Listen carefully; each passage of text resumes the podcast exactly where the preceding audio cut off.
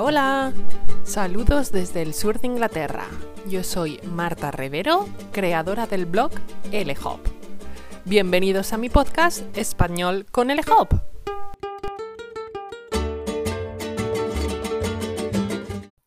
Bienvenidos al episodio número 23 de Español con LHOP. Grados, posgrados, curso de experto, MBA, máster oficial, máster de título propio, formación profesional de grado superior y la lista puede seguir y seguir. ¿Somos los españoles adictos a la titulitis? Pues de eso y de otras cosas es de lo que vamos a hablar en el episodio de hoy. Hoy te hablaré de cómo los títulos académicos o los certificados siguen teniendo mucha importancia en España. A veces incluso en detrimento de la experiencia profesional.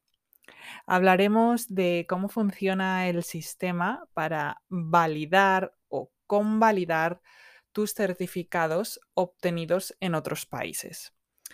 También te explicaré un poco por qué o de dónde viene esta importancia que parece que le damos los españoles a los títulos académicos, especialmente si lo relacionamos con los trabajos en los organismos públicos. ¿Estás preparado? Pues empezamos.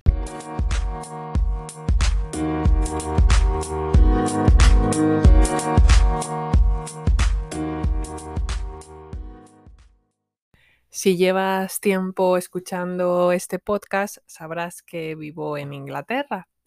Y la verdad es que en los años que llevo aquí, muy raramente me han pedido ver mis títulos académicos. De hecho, las pocas veces que, que sí lo han hecho, se han sorprendido bastante cuando he aparecido con un certificado enorme de tamaño A3, que además tiene el nombre del rey emérito de España, Juan Carlos I, y parece, no sé, demasiado majestuoso, les sorprende. Sin embargo, sí que debo decir que aquí en el Reino Unido son muy rigurosos con los certificados de antecedentes penales o criminales y también se toman muy en serio las referencias. Siempre contactan a alguien que pueda dar referencias tuyas sobre tus trabajos anteriores, tu experiencia y así asegurarse de que lo que tú cuentas en el currículum es verdad. Pero bueno, me gustaría ahora dedicar un poquito de tiempo a hablar de por qué nos gusta tanto a los españoles coleccionar títulos. No es que tengamos una colección como, no sé, de sellos o, de monedas, pero sí parece que a veces tenemos como una cierta titulitis. Le damos mucha importancia a estos papeles, a, estos títulos. Y no se trata solo de profesiones científicas o, o tecnológicas, porque o porque queremos tener en casa los certificados en un salón con un marco muy bonito para presumir. En mi opinión, tiene que ver bastante con un sistema educativo y un mundo laboral que muchas veces está basado en un sistema de puntos. Por ejemplo, para ser funcionario hay que aprobar unas oposiciones, unos exámenes oficiales que te permitirán conseguir un determinado puesto de trabajo, ya sea con una plaza fija y permanente o si no logras la plaza, pero quizás si logras aprobar o tener suficiente número de puntos, puedes entrar como interino y, empezar a desarrollar tu labor allí. Y que consigas este trabajo o no puede depender muchas veces de una milésima de punto, que es lo que te diferencia de otros candidatos. Las reglas, por eso, son muy estrictas en cuanto a cómo puntuar cada curso, cada certificado, cada experiencia. Por eso hay gente que a veces hace cursos con el solo objetivo de tener puntos porque sabe que a largo plazo eso le va a beneficiar en su carrera hacia el funcionariado público, aunque a veces el curso en sí no le interese nada en absoluto. Si eso es ético o no, pues bueno, no me voy a parar a juzgarlo. Por supuesto, este afán por los cursos, sean de lo que sea, por coleccionar puntos, no siempre es así y hay formaciones y cursos de gran valor y profesionalidad. Pero creo que sí que se le suele conceder demasiada importancia a los títulos y a veces se subestima la experiencia o otros factores o, valores que pueden ser tanto o más relevantes a la hora de desempeñar un trabajo.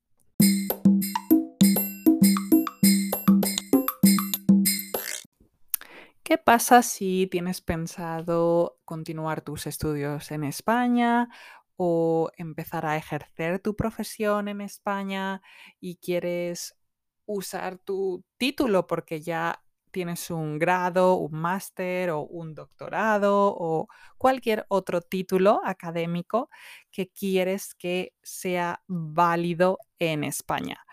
Pues si tu título está o ha sido obtenido en un país de la Unión Europea, es algo mucho más sencillo eh, porque los países europeos tienen acuerdos y ahora ya, por ejemplo, la mayoría de los títulos vienen con el suplemento europeo o la postilla de la Haya también.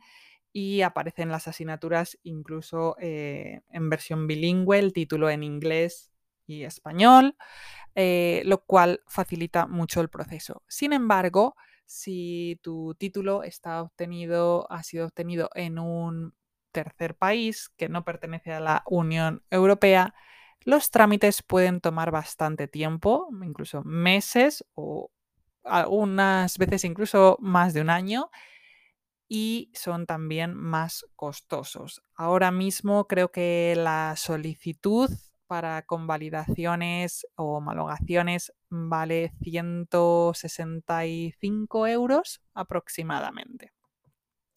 La homologación es ese proceso de eh, dar validez en España a un título extranjero. ¿Qué pasos hay que seguir? Pues lo más importante es que cuando presentes tu solicitud estés bien informado, tengas todos los documentos que te piden listos para agilizar este largo proceso en la medida de lo posible. Así que vas a tener que presentar, evidentemente, pues, eh, entre otras cosas, copias compulsadas de tus títulos. Compulsar algo es que un organismo o persona certificada debe validarlo, mm, esa fotocopia, debe decir, compararla con la auténtica para mm, validar que es verdad, que tú no lo has falsificado en Photoshop también vas a necesitar, muy importante, traducciones juradas al español de todos los documentos. En cuanto falte una hoja importante sin traducir, probablemente te lo van a echar para atrás. Ese documento no va a valer. Entonces tienes que asegurarte de que las traducciones no las hace cualquier persona que conoce los idiomas y es bilingüe. Tiene que ser un traductor que está registrado como traductor oficial para hacer ese tipo de trabajo. ¿Vale? Más adelante te voy a hablar también de cómo puede afectarte si quieres hacer una convalidación para ejercer determinadas profesiones que se conocen como profesiones reguladas, porque funciona un poquito diferente. Por supuesto, vas a tener que pagar una tasa que se llama la tasa 107 y esto lo tienes que hacer eh, al principio porque vas a tener que presentar una prueba del recibo. Debes demostrar que has pagado, si no, no van a iniciar todo el proceso. Y por supuesto, tendrás que rellenar la solicitud y, bueno, vas a tener que esperar un poquito para saber cómo va hasta que se resuelva.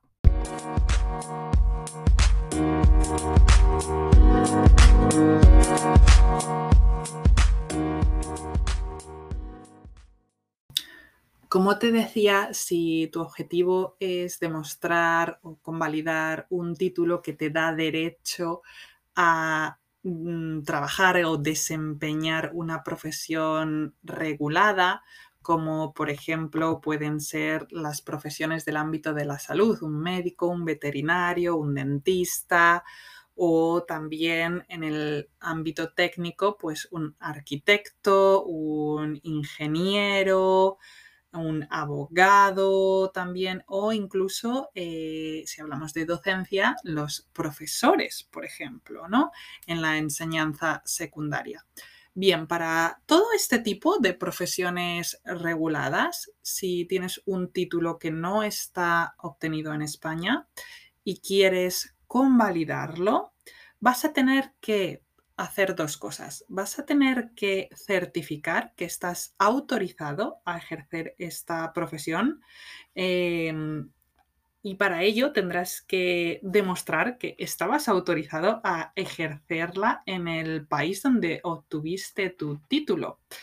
Para esto puede haber diferentes vías. Podrás presentar una licencia profesional o algún tipo de documento que acredite esto para agilizarlo todo lo máximo posible. Pero no solo esto, en estas profesiones también vas a tener que demostrar y acreditar tu competencia lingüística en el idioma castellano, en español. Para ello, tienes diferentes opciones. Una opción es presentar el diploma del DELE en el nivel B2 o superior o también un certificado de Escuela Oficial de Idiomas de nivel B2 o el certificado de aptitud en español para extranjeros emitido por una escuela oficial de idiomas. Así que, como ves, en estas profesiones los eh, requisitos son más estrictos.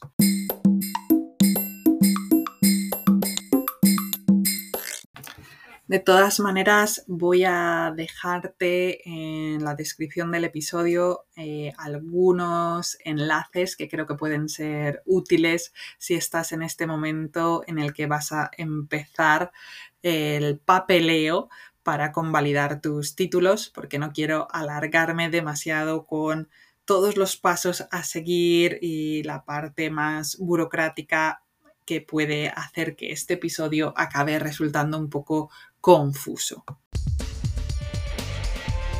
Tres de cada cuatro jóvenes entre 20 y 24 años han alcanzado al menos el nivel de bachillerato o FP básica o de grado medio. La población española con estudios superiores a los obligatorios aumenta un 18% en solo una década. Según un informe reciente, en España el 54% de las mujeres entre 25 y 34 años tenía estudios superiores en el año 2020, en comparación al 41% de los hombres.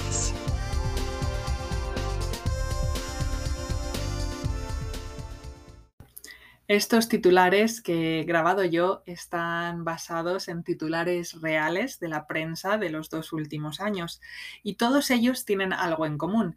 Todos reflejan el aumento del porcentaje de españoles con estudios superiores, ya sean universitarios o de formación profesional. Creo que esto es un síntoma positivo de la democratización de la enseñanza y el acceso hacia los estudios paradójicamente, quizás la otra cara de la moneda es que ha aparecido un nuevo fenómeno, que es la sobrecualificación. Hoy en día no es raro encontrar a jóvenes que han cursado más de un grado universitario, más de un máster, incluso dos, tres, y sin embargo el trabajo que consiguen no está acorde con, no es, mm, con los estudios o no parece que lleve una relación clara en la retribución económica con lo que se esperaría de una persona que ha dedicado tantos años a formarse. Por lo tanto, a veces uno se pregunta si el sistema está fallándoles a estos jóvenes también. Continúan estudiando porque no hay salidas profesionales y mientras esperan la oportunidad prefieren invertir en formación o lo hacen por otras razones. Es una pregunta quizás difícil de responder, pero que la dejo aquí a modo de debate.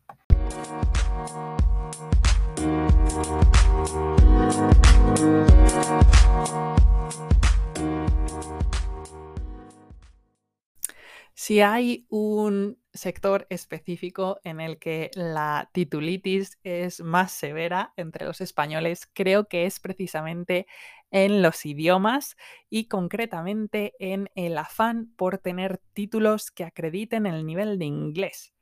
Esto es algo que se ha notado mucho en los últimos años. Parece que ahora se pide muchísimo eh, certificar que tienes al menos el nivel B1 del marco común europeo para las lenguas. Y como el B1 ahora es un nivel que ha alcanzado una gran parte de la población, pues para diferenciarte del resto empieza a ser casi esencial tener el B2 y imagino que si la tendencia sigue así, pues el C1 será lo siguiente. Lo sorprendente es que a veces, en mi opinión, este tipo de exámenes con los que yo no estoy en contra, desde luego, del examen en sí. Me parece que los exámenes cumplen una función importante. Yo misma preparo a estudiantes para pasar exámenes similares, pero en español.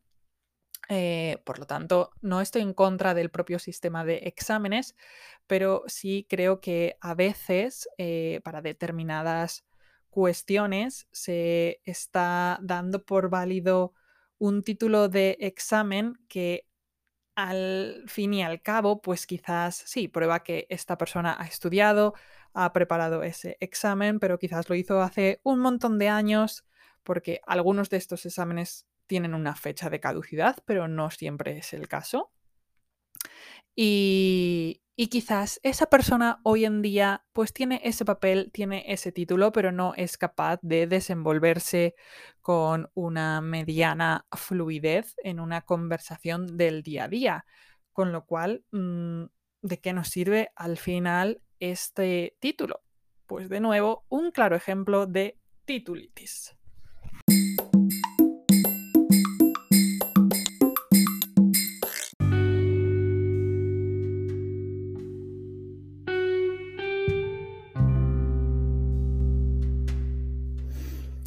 Terminamos aquí este episodio. Espero que te haya servido para conocer nuevo vocabulario, conocer un poco más sobre cómo puedes convalidar tus títulos, pero también para comprender de dónde viene ese afán por la titulitis en España y cómo ha ido cambiando la sociedad desde una sociedad en la que muchas familias lo tenían difícil para pagar los estudios superiores a sus hijos y quizás solo podían ofrecerle esa opción a uno de ellos, como eso ha mejorado muchísimo, pero también, como hemos mencionado, hay otra posible cara o otro lado no tan amable, que es esa sobrecualificación a cualquier coste o también motivada quizás por la crisis económica y sin que de verdad proporcione una verdadera mejora profesional como sería lo esperado. Así que hasta aquí llegamos con el episodio de hoy. Espero que te haya gustado y nos escuchamos de nuevo en el mes de junio con nuevos temas.